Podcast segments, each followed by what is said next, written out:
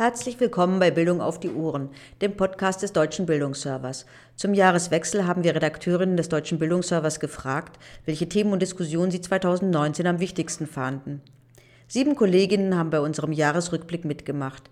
Wir stellen ihre persönlichen Einschätzungen in einem zweiteiligen Podcast vor. Die erste Folge erscheint heute, also noch im alten Jahr, die zweite Folge im neuen Jahr in der zweiten Januarwoche. Wir starten unseren Rückblick mit Andrea Völkerling, die beim Deutschen Bildungsserver die Elementarbildung betreut. Ihr waren 2019 die Diskussionen zum Thema Qualität in Kindertageseinrichtungen wichtig, vor allem die beiden Bundesinitiativen. Das gute Kita-Gesetz, das 2019 in Kraft getreten ist, und die Fachkräfteoffensive, die dem Fachkräftemangel in Kitas entgegenwirken soll. Im Bereich der frühen Bildung hat sich dieses Jahr einiges getan. Der Bund engagiert sich mit dem Gute-Kita-Gesetz und der Fachkräfteoffensive erstmals in beachtlichem finanziellen Umfang für die Verbesserung der Qualität in den Kitas. Der Kita-Bereich ist ja eigentlich traditionell Ländersache bzw. in kommunaler Zuständigkeit. Anfang des Jahres ist nun das sogenannte Gute-Kita-Gesetz in Kraft getreten. Über das Jahr hinweg haben alle 16 Bundesländer einen Vertrag dazu mit dem Bund geschlossen. Damit steht nun der Weg frei für den Einsatz der 5,5 Milliarden Euro, die der Bund bis 2022 an die Länder vergeben wird. Dem Gute-Kita-Gesetz war ein intensiver, mehrjähriger Prozess vorausgegangen. Wissenschaft, Träger und Verbände standen mit der Politik im Austausch. Trotz mancher Differenzen sind sich in einem jedoch alle einig. Entwicklung und Sicherung der Qualität in Kitas müssen das gemeinsame Ziel sein. Dennoch haben die einzelnen Bundesländer in den Verträgen unterschiedliche Schwerpunkte gesetzt, für was sie das Geld ausgeben wollen. Während die einen vor allem qualitätsfördernde Maßnahmen finanzieren werden, wie beispielsweise Hamburg mehr pädagogisches Personal einstellen will, setzen andere hauptsächlich auf die Entlastung der Eltern von Kita-Gebühren, zum Beispiel Mecklenburg-Vorpommern. Insgesamt werden rund ein Drittel der Bundesmittel in die Senkung von Kita-Beiträgen fließen. Dies ist umstritten. Viele befürchten, dass die Ausweitung der Gebührenfreiheit zu Lasten der Qualitätsverbesserung geht. Denn Geld, das in kostenlose Kita-Plätze gesteckt wird, kann nicht gleichzeitig für Sprachförderung, besseren Betreuungsschlüssel und Qualifizierung von pädagogischen Fachkräften ausgegeben werden. Grundsätzlich ist die finanzielle Entlastung der Eltern aber natürlich begrüßenswert. Will man mit der Chancengleichheit in Bezug auf Bildung ernst machen und allen Kindern weitgehend gleiche Startbedingungen ermöglichen. Auch der quantitative Kita-Ausbau war 2019 nach wie vor ein Dauerthema. Und mit der Schaffung von Kita-Plätzen geht natürlich einher, dass entsprechend mehr Personal eingestellt werden muss. Alles in allem könnten laut nationalem Bildungsbericht bis 2025 über 300.000 zusätzliche Kita-Fachkräfte benötigt werden. Hier ist der Bund dieses Jahr ebenfalls tätig geworden. Die neu gestartete bundesweite Fachkräfteoffensive soll dem Fachkräftemangel in Kitas entgegenwirken und damit zur Verbesserung der Kita-Qualität beitragen. Wie sich die Umsetzung der beiden Bundesinitiativen ausgestalten wird, bleibt spannend. Wir bleiben jedenfalls dran und werden auch 2020 die Entwicklungen mit dem deutschen Bildungsserver begleiten. Wie es 2020 weitergeht, darauf ist auch Caroline Hartmann gespannt. Denn für sie war der Friday for Future, also das Engagement von Schülerinnen und Schülern gegen Umweltverschmutzung und Klimawandel, das wichtigste Thema im Bereich Schule. Das nimmt sie auch gleich zum Anlass, Lehrkräften interessante und kostenfreie Unterrichtsmaterialien zum Thema zu empfehlen. Wenige Themen haben uns 2019 so sehr bewegt wie der Klimawandel. In ihren Klassenzimmern herrscht am Freitag wahrscheinlich gähnende Leere, denn ihre Schüler stehen auf der Straße und kämpfen für ihre Zukunft. Noch ein Grund mehr, das Thema Umweltschutz auch im Klassenzimmer zu thematisieren. Dazu möchte ich Ihnen gerne ein paar kostenlose Unterrichtsmaterialien ans Herz legen, die mir besonders gut gefallen haben. Auf der Webseite sonnentaler.net finden Sie eine super Zusammenfassung der wichtigsten Ergebnisse des IPCC Sonderberichts 1,5 Grad globale Erwärmung. Und noch besser, hier lassen sich auch gleich kompetenzorientierte Aufgaben zu dem Thema finden. Auch für die jüngeren Schüler habe ich was für Sie. Der Bildungsservice des Bundesumweltministeriums stellt für die Primarstufe sehr kindgerechte Bildungsmaterialien zu den Themen Abfall, Wasser ist Leben und Umwelt und Gesundheit bereit. Wenn Sie auf der Suche nach Materialien für die Sekundarstufe 1 sind, würde ich Ihnen das Aktionspaket Klimaschutz und Klimagerechtigkeit von Greenpeace empfehlen. Hier finden Sie konkrete Projektideen, wie Sie mit Ihren Schülerinnen und Schülern im Schulalltag aktiv werden können.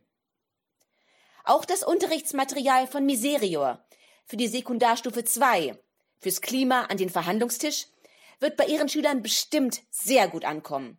Hier wird im Klassenzimmer eine Klimakonferenz simuliert. Die Schülerinnen und Schüler nehmen dabei die Rolle von sechs Staaten und eines UN-Generalsekretärs ein. So können sie vielleicht noch mal einen ganz anderen Bezug zu dem Thema entwickeln. Diese Angebote und noch viele weitere tolle Materialien finden Sie beim Deutschen Bildungsserver im Dossier Unterrichtsmaterial zum Klimawandel von der Grundschule bis zur Sekundarstufe 2. Ich wünsche Ihnen und Ihren Schülerinnen und Schülern damit sehr interessante und bereichernde Unterrichtsstunden. Bei der OER-Camp-Werkstatt im November im Brandenburger Lisum sind zwar keine freien Bildungsmaterialien zum Klimawandel entstanden, dafür aber viele zu anderen ziemlich interessanten Themen wie Kolonialismus oder Religion. Michaela Achenbach, die beim Deutschen Bildungsserver den Themenbereich Open Educational Resources betreut, stellt die Highlights der OER-Szene in 2019 vor. Im Bereich Open Educational Resources gab es in diesem Jahr wieder zahlreiche spannende Veranstaltungen für alle Bildungsbereiche. Das bekannte OER-Camp zum Beispiel fand Anfang November im Lisum nahe Berlin statt. Diesmal in einem ganz neuen Format, die OER-Camp Werkstatt. Die Arbeit am eigenen Lehr Lernmaterial stand hier im Mittelpunkt. Zwei Tage lang und wer wollte auch zwei Nächte, konnte gemeinsam mit anderen am eigenen OER gebastelt werden. Entstanden sind Videos, Arbeitsblätter, digitales Selbstlernmaterial, Projektideen, eine neue OER-Timeline und vieles mehr. Auch im kommenden Jahr 2020 wird dieses Format fortgesetzt. Bereits Anfang Februar findet im Schwarzwald die zweite OER-Camp-Werkstatt statt, Ende Februar in Hamburg unter dem Titel OER Camp Meets Hacks and Tools die dritte Veranstaltung dieser Art. Wir von der OER Infostelle werden vor Ort sein und freuen uns sehr, wenn wir Sie dort treffen, um gemeinsam mit Ihnen Ihre OER-Bildungsmaterialien zu gestalten. Eine erfreuliche Nachricht erreichte uns bereits im März 2019 aus Brüssel. Die EU-Kommission nutzt in Zukunft die offene Lizenz CC BY 4.0 für Publikationen, Videos und Fotos. Dieses wird es Bürgerinnen und Bürgern sowie Unternehmen einfacher machen, auf Informationen zuzugreifen und sie weiter zu verwenden. Bei OER Info startete 2019 eine Webinarreihe mit dem Titel Qualitätsgeprüft Austausch zu Kriterien für gute Open Educational Resources. Dass es keine Qualitätssiegel für OER-Materialien gibt, verunsichert so manche Nutzerinnen und Nutzer. Wie aber lässt sich die Qualität von OER überprüfen? Entlang von vier Beispielen aus den Bildungsbereichen Schule, Hochschule, berufliche Bildung und Erwachsenenbildung demonstrierten die Expertinnen, wie gelungene Beispiele von OER und Qualität aussehen können und worauf es dabei besonders ankommt. Die Reihe setzte sich fort mit einem Webinar zum Thema Welche Plattformen eignen sich zur Veröffentlichung eigener OER? Diskutiert wurden die Vor- und Nachteile der einzelnen Angebote. Die Webinare wurden aufgezeichnet und sind jederzeit über die Website von OER Info abrufbar. Und was tut sich international im Bildungsbereich? Dana Kube, Redakteurin für Bildung weltweit, hat dieses Jahr zwei spannende Themen ausgemacht. Die transnationalen Hochschulen im Forschungsraum Europa und der EU-Report zum Status der Digitalisierung in der Schule. Bildung weltweit kann 2019 erfreuliche politische Entwicklungen berichten. Dieses Jahr wurden die ersten transnationalen Hochschulen gegründet. Durch Kooperation Innovation schaffen, heißt es aus Brüssel. Das ist ein Pionierprojekt der Europäischen Kommission, die mit intereuropäischen Universitäten den Bildungs- und Forschungsraum Europa künftig näher zusammenwachsen lassen will. Das lässt hoffen. Wissenschaft und Forschung sind noch immer ein Bollwerk gegen antieuropäische Bestrebungen und demokratiefeindliche Tendenzen in der Gesellschaft. Europäische Kooperation hilft, gemeinsame Werte auch weiterhin zu verteidigen und auszubilden. Ansonsten war 2019 die Digitalisierung der Schulbildung erneut das große Thema, auch im europäischen Kontext. Der EU-Report zum Status der Digitalisierung in der Schule beleuchtet, wie die Nationalstaaten digitale Kompetenz in der Schule ausbilden und bei Schülern und Lehrern fördern. Zudem untersucht die Studie, wie es um den Ausbau von Technologien zum Lernen und Lehren steht. Die Befunde fallen sehr unterschiedlich aus. Größtenteils doch eher Stillstand. Einige Staaten, wie die Skandinavier und die Niederlande, sind bereits weit vorn in der konkreten Anwendung und Umsetzung von Maßnahmen im Unterricht.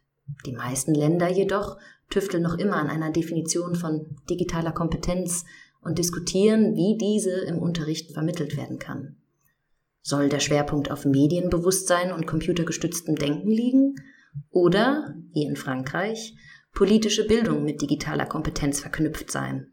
Die Nachbarn sehen dies als Basis für eine digitale Bürgerschaft der Demokratie der Zukunft. Große Worte, denen man im Kleinen versucht nachzukommen. Das war auch mein Eindruck auf der Digitalpakt-Konferenz auf der Frankfurter Buchmesse diesen Herbst, wo Landesregierungen, Schulträger, Lehrkräfte aus ganz Deutschland über Digitalisierung diskutiert haben. Janni Jeppesen ist die Digitalstrategin für Schulen in Schweden und war auch dazu eingeladen. Auf die Frage, was sie deutschen Schulen in Sachen Digitalisierung raten würde, sagte sie, Deutschland mag vielleicht in die Ausbildung von digitalen Konzepten in der Schule ein bisschen später einsteigen als wir, das muss jedoch kein Nachteil sein. So müsst ihr wenigstens nicht die gleichen Fehler wiederholen wie wir. Sie hat nach vielen Jahren in der Praxis in Schweden auch ein paar gute Tipps. Sucht nach individuellen Lösungen für die unterschiedlichen Bedarfe eurer Lehrkräfte. Setzt also darauf, alle mitzunehmen, eher bottom-up als top-down.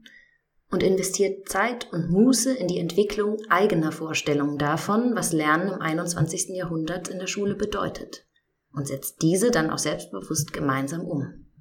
Die Vorstellungen einzelner Digitalunternehmen oder Schulträger nämlich kommentarlos zu übernehmen, wird nicht funktionieren. Eigene Ideen, begleitet von internen Reflexionsprozessen, aber schon.